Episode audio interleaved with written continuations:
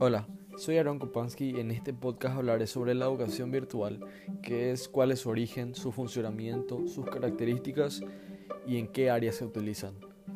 Comenzando por su definición se refiere a la enseñanza que se vale de la tecnología, la Internet y demás herramientas comunicativas, es decir, de las TICs.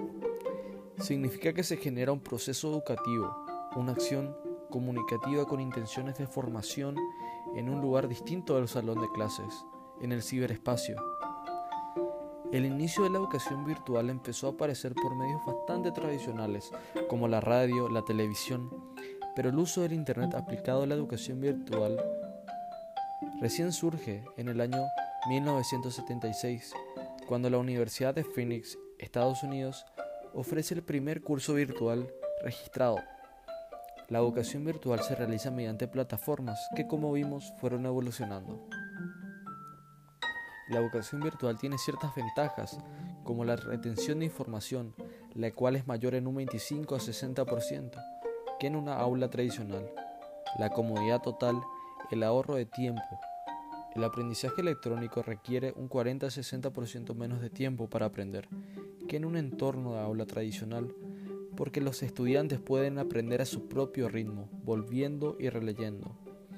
El fomento de la autonomía y el menor costo, aunque este punto es algo relativo, puesto que para acceder al Internet tenemos que pagar un precio que dependiendo de nuestro país puede ser mayor y entonces este último punto puede ser más de ventaja que ventaja.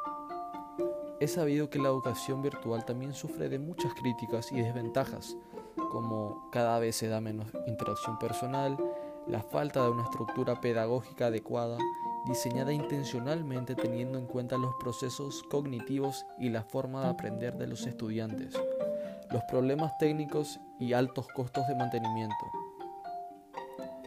Citando a alguno de los representantes de la educación virtual, podemos mencionar al que sigue siendo el más utilizado en todo el mundo y el que nosotros utilizamos en nuestra facultad, Google Classroom, el cual es totalmente gratuito.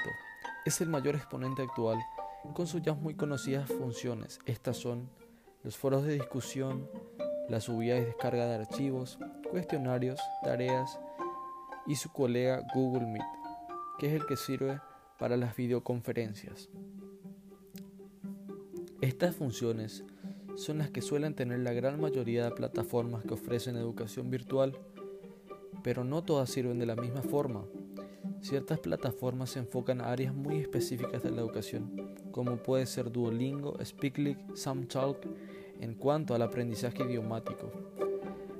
99 Math, Eduten enfocados a la educación virtual matemática y CodeMonkey para la enseñanza de programación y existen muchas más para cada área de la educación, lo cual hace que se complementen formándose una experiencia productiva. Y eso es todo. Espero que haya sido de su agrado este podcast. Gracias.